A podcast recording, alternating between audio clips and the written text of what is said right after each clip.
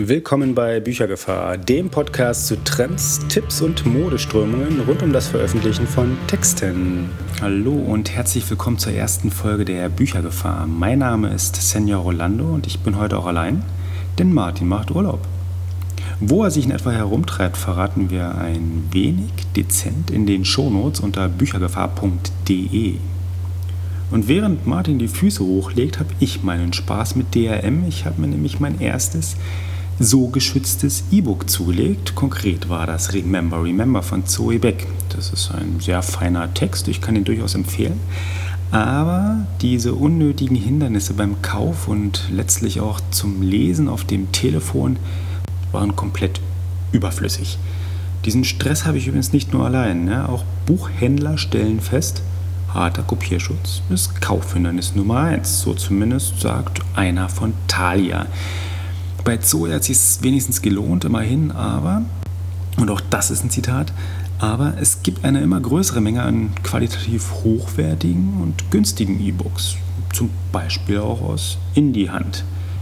Aber dieses Überangebot ist nicht notwendigerweise paradiesisch, so braucht man nämlich gute Kuratoren.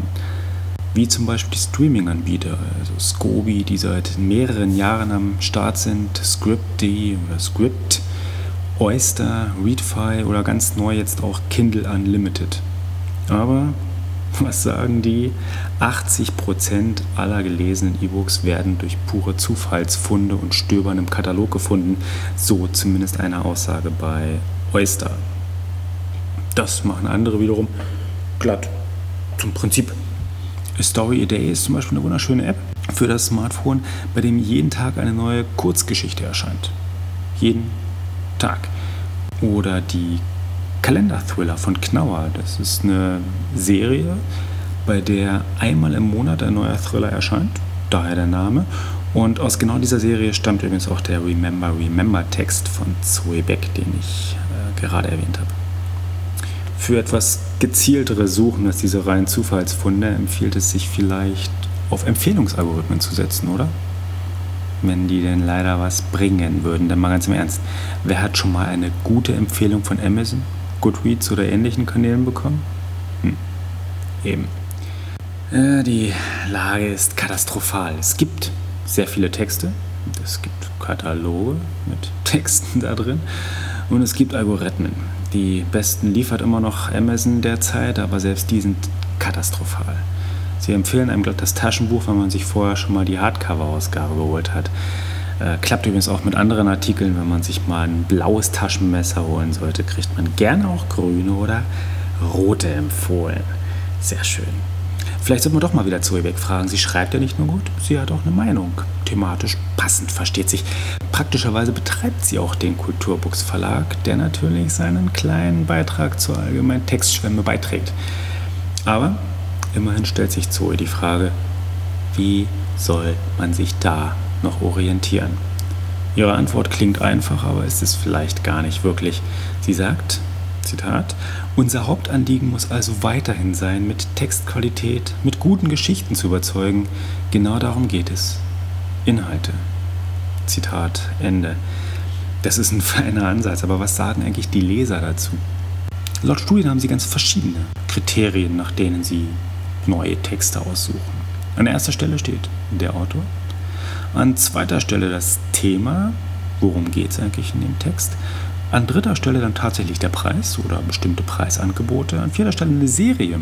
Ja, Serientexte sind gerade sehr beliebt. An fünfter Stelle die Beschreibung auf der Internetseite. An sechster Stelle die Charaktere des Textes.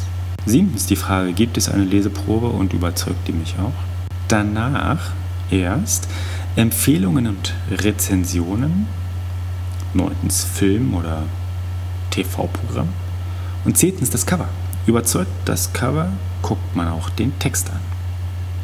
In anderen Studien wurden zum Beispiel mal Teenager gefragt, da kommen noch ein paar Punkte dazu, dass durch Stöbern von Bibliotheken und Buchhandlungen, tatsächlich physischen Bibliotheken und Buchhandlungen, Bestsellerlisten, soziale Netzwerke wie Facebook oder Twitter und auch tatsächlich Buch- und Leseblogs Aber auch bei den Teenagern gilt, der Autor ist am wichtigsten. Dafür gibt es übrigens auch schon passende Apps, die das Ganze unterstützen. Es gibt den sogenannten Artist Radar. Das ist eine App, die liefert Neuerscheinungen immer auf den Smartphone-Bildschirm.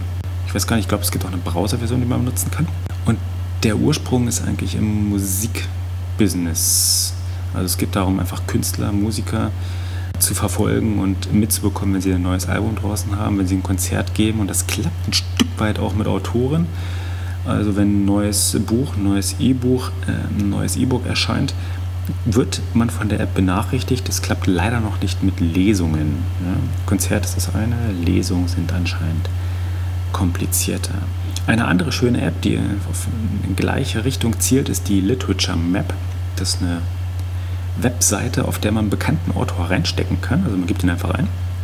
Und dann, und das ist äh, ganz unterhaltsam aufbereitet, spuckt sie neue Namen wieder aus. Ja, auf einer Map, die man auch so schön bedienen kann. Das ist sehr unterhaltsam. Es macht großen Spaß. Und vielleicht findet man auch neues Lesematerial. Das wäre sogar irgendwie was, aber eben nur anhand des Autors. Wenn man sich doch lieber auf die Empfehlungen anderer verlässt, dann stöbert man zum Beispiel bei Goodreads, man stöbert bei Lesetagebuch oder in Buch- und Leseblogs. Dafür gibt es ganz neu sogar ein Portal, Rezi-Suche, welches versucht, Autoren und äh, eben diese Rezensionsblogs zusammenzubringen. Das ist noch sehr in den Kinderschuhen, aber vielleicht wird das Ganze ja noch was. Aber insgesamt ist die Lage tatsächlich nicht leicht. Das Veröffentlichen ist leichter geworden. Wir haben die traditionellen Verlage, wir haben innovative, kleine Indie-Verlage und wir haben Selbstpublizierer. Texte entstehen also definitiv zuhauf. Das Finden von Texten ist deutlich schwerer geworden. Wer heutzutage oder wer jetzt mit einer wirklich guten Idee käme und Kataloge verfügbarer Texte verknüpft mit Algorithmen zur Ähnlichkeitssuche, mit Algorithmen zu Lesegewohnheiten, der Empfehlungen mit einbeziehen kann, zum Vorschlagen von gewohntem und von neuen Texten, der dürfte ausgesorgt haben. Ich glaube, dass da wirklich noch richtig viel zu holen ist. Das wäre ein Startup, das sich noch richtig lohnt. Bis das allerdings mal wirklich jemand gründet und auch noch erfolgreich durchzieht, lese ich mich hier einfach durch den Stapel meiner eh gesammelten Texte. Zum Glück lese ich sehr langsam. Vielleicht schafft ja bis dahin jemand noch den Durchbruch. Damit verabschiede ich mich auch für dieses Mal. Bis zur nächsten Folge. Und alle Links gibt es natürlich in den Shownotes unter büchergefahr.de. Tschüss.